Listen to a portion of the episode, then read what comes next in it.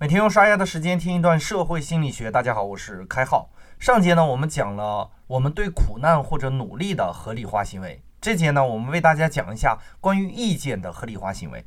我们来假想一个画面哈，你非常要好的朋友带来了他的女朋友，让你来帮他把把关。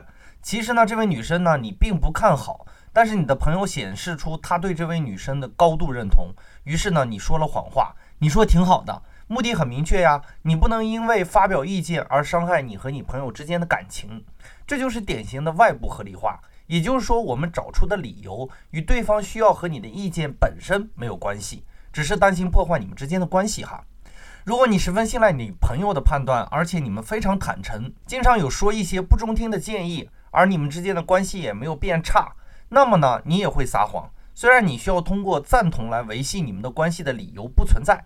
但是呢，你会从自己的自身找原因，你会认为是自己存在偏见，这个女生肯定有优点，自己没有发现，这是内部合理化的行为。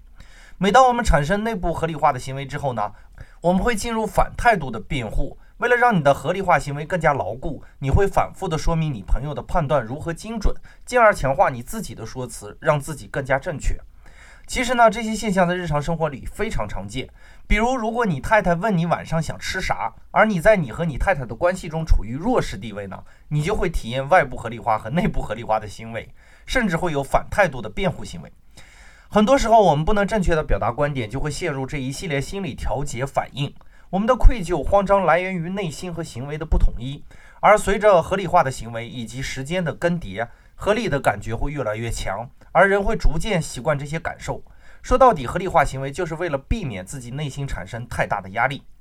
所以有人会说呀，说真话是很勇敢的，因为在说真话的时候，如果你意识到你会伤害到对方的感受，其实也需要经历一次合理化行为。但是所不同的是，在真话过后，你可能会为对方提供更加可靠的信息，或许呢可以改变对方对一件事情的看法。所以真心话就是最贴切的表达。我所言的真心话，不是不得体、毫不考虑情境的耿直，而是在尽量得体的情况下表达自己的看法。或许你的判断仅仅代表主观意愿，这并不能让你的行为变得不利。而听取你意见的人呢，还可以多一个角度去体验问题，这才是人和人互动的价值。本节的概念就播讲到这里，感谢您理解今天社新的主要内容。更多内容关注微信公众号“开号御书房”，我们下工作日再见。